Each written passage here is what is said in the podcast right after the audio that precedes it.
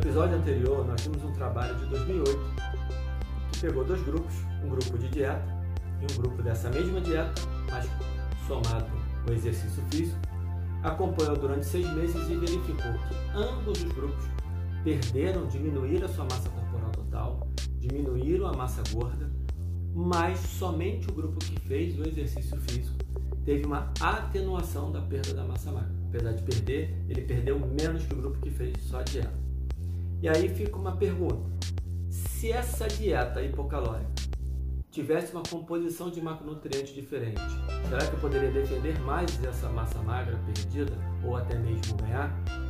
É isso que a gente vai olhar no episódio de hoje, o trabalho publicado em 2010 no Diabetes Care, o autor, o Thomas Witcherly, se é que eu estou, eu estou sempre aqui né, preocupado se eu estou pronunciando correto os nomes, mas como está na descrição aí embaixo, é só você ler que não tem problema. E aí o que, eles fizeram? Vamos lá, vamos separar.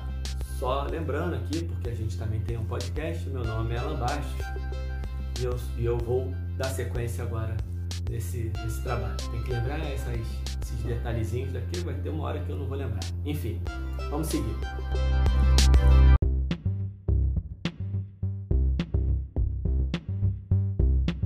Bom, para esse trabalho a gente fazendo primeiro paralelo com o trabalho anterior. O trabalho anterior, o exercício físico tinha exercício aeróbico, treinamento de flexibilidade, treinamento de equilíbrio treinamento de força. Para esse trabalho só tem treinamento de força. Então, acrescenta uma coisa, falta outra, a ciência é assim mesmo, não tem jeito, mas a gente vai estudando para depois ir ligando os pontos à medida que a gente vai percorrendo esse caminho ao longo dos estudos, ao longo do tempo.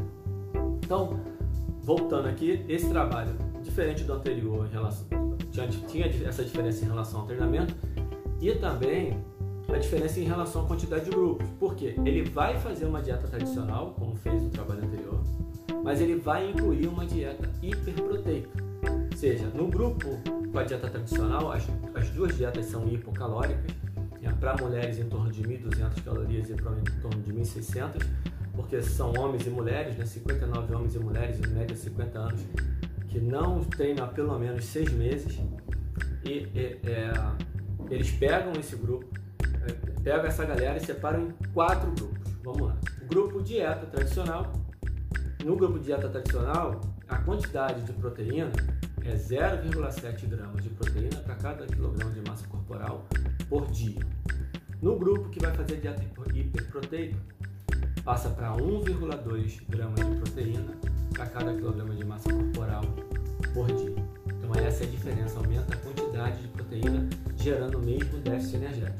E ele acrescenta mais dois grupos, que é, que é o acréscimo do treinamento de força que eu já vou explicar. Um grupo, a dieta tradicional mais o treinamento de força.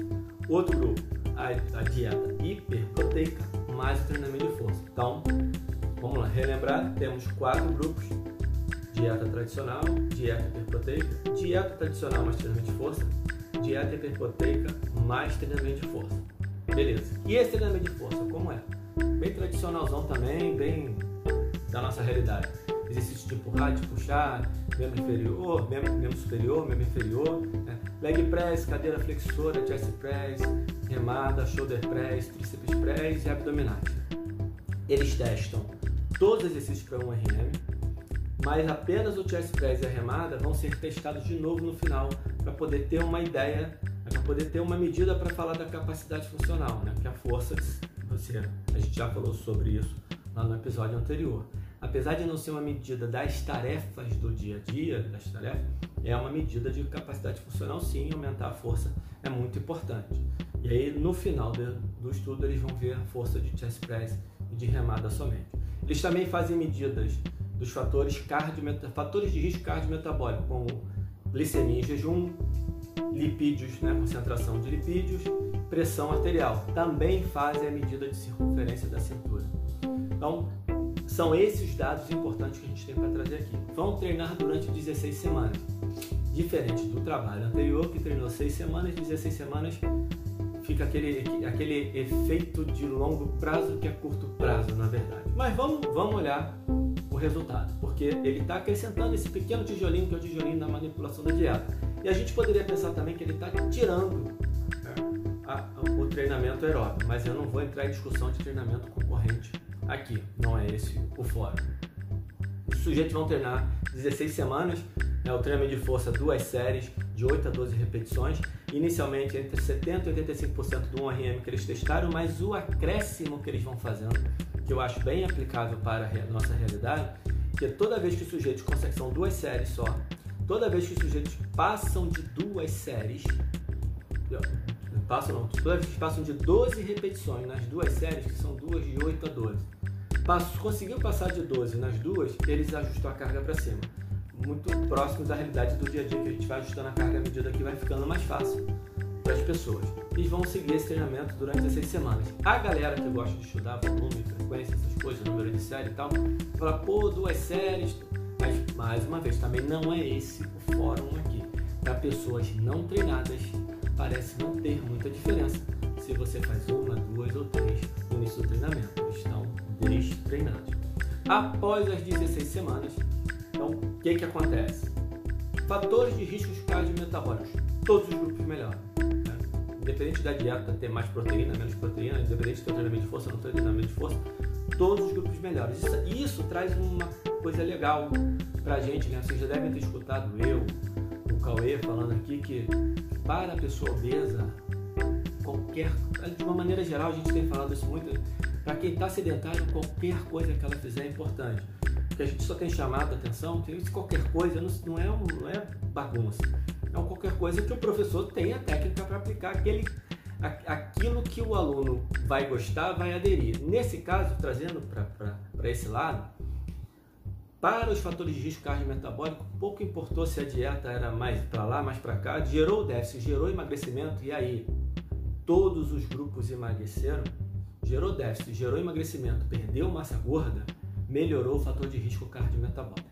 Então, a preocupação que a gente tem que ter sujeito que está obeso, no primeiro momento, de diminuir essa massa gorda. Todos os grupos ficaram ali no, no, perto de 10%, que é considerado né, o primeiro target, né, o primeiro objetivo para esse grupo. Porém, neste trabalho, diferente do anterior, o acréscimo do treinamento de força provocou uma perda de massa corporal total maior e uma perda de massa gorda maior. E atenuou a perda da massa magra, sem diferença entre as dietas. Então não adiantou nesse trabalho para esse grupo, não adiantou colocar uma dieta hiperproteica que não preservou mais a massa magra ou fez ganhar. Mas vamos lá. Primeiro, importante. São só 16 semanas de treinamento. Então, o que, que fica faltando a partir daqui? Fica faltando um trabalho que fique mais tempo. Trabalho que dure mais tempo. Outra coisa importante, tanto desse trabalho como para o outro, que ele deixa de gap, é seria legal incluir umas medidas de realmente das tarefas do dia a dia, medidas mais funcionais, mais de atividades diárias.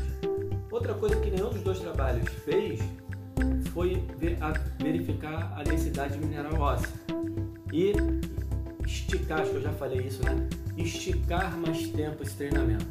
Por isso que esses gapzinhos vão ser preenchidos no próximo episódio. O próximo trabalho ele visa preencher esses gaps, mas ainda vai deixar em aberto se uma dieta hiperproteica a longo prazo poderia ter algum tipo de efeito. Esse, essa ainda não vai ser a resposta, porque não dá para responder tudo na ciência. Mas o que a gente vai ver no, no, no próximo episódio? Se mais tempo traz ganho da massa magra ou diminui ou zera essa perda, se eu tenho alguma alteração na densidade mineral na, densidade mineral óssea. Isso é muito importante e, para mim, que é mais importante de tudo, em tarefas diárias se eu tenho alguma diferença entre, entre os grupos. Para o trabalho que eu estou terminando agora, que é o trabalho de hoje, o que, que a gente leva para a prática? O maior recado, eu já falei no meio, é independente do tipo de dieta, se ela é hipocalórica, aí o problema é só a, a questão da aderência.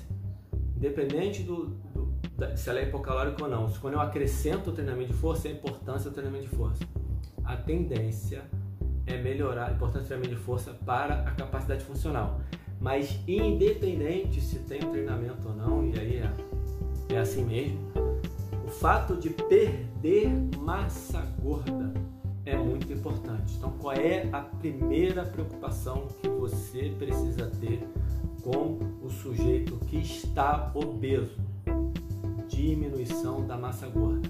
Apesar de ao final das 16 semanas eles ainda estarem classificados pelo MC como sujeitos obesos, que o MC ainda estava acima de 30, os fatores de riscos cardiometabólicos todos melhoraram. Melhorou a insulina, melhorou a glicemia, melhorou LDL, melhorou HDL, melhorou pressão arterial. É o que eu não falei, né? acabei não falando, diminuiu a, a cintura e a cintura, aí sim, a cintura diminuiu mais no grupo que fez treinamento de força. O peso diminuiu mais no grupo que fez treinamento de força e o grupo que fez treinamento de força atenuou a perda da massa magra e melhorou a capacidade funcional, melhorou a força. Então, a importância de ter o exercício no meio dessa história. Forte abraço, nos vemos no próximo episódio.